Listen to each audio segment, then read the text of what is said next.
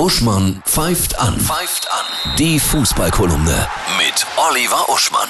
Hallo Oliver. Hallo Saskia. Oliver, erstmal machen wir einen Haken hinter die Hinrunde, ne? Ja, oh, eine schöne Alliteration. Einen Haken hinter die Hinrunde. ja, machen wir und wir schauen auf die Spitze der Tabelle und aufs Ende. Ne? Mhm. Und wir sehen da an der Spitze, die Bayern haben nur vier Punkte Vorsprung, aber sie haben ihn immer noch, obwohl sie hin und wieder stolpern.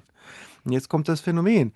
Immer wenn Bayern stolpert, ja, stolpern die anderen dahinter auch, statt die Bayern dann beim Rennen zu überholen. Leider ja.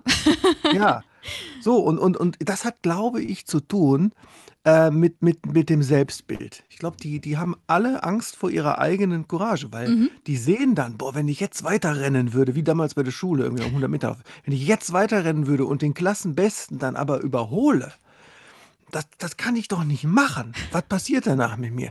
Ne, und am Ende der Tabelle, wo ja wirklich Schalke und Mainz, na gut, bei Mainz, aber Schalke abgeschlagen steht und ja sehr wahrscheinlich absteigen wird, weil selbst der Neustart mit neuem Trainer und so nicht funktioniert, da ist das Selbstbild das Problem, dass die immer noch nicht von sich selber, glaube ich, akzeptieren, dass sie jetzt im Abstiegskampf sind. So. Ja. Ja, so, so wie, so wie, guck mal, ihr seid doch ein Rocksender, ne? Ja. Dog Eat Dog zum Beispiel, die waren in den 90er Jahren eine gigantische Crossover-Band, jeder kannte sie.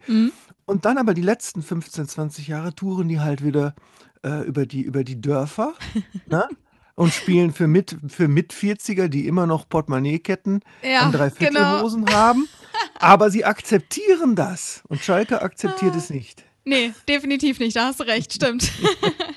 ja, heute geht's dann noch ab in den 18. Spieltag. Wir freuen uns drauf, oder? Auf jeden Fall gute Spiele. Heute Spitzenspiel Gladbach-Dortmund, morgen Leverkusen-Wolfsburg und Sonntag äh, natürlich der letzte gegen den ersten, Schalke gegen Bayern. Das ist Ja. natürlich durchaus spannend, weil entweder totale Zerstörung oder Überraschung.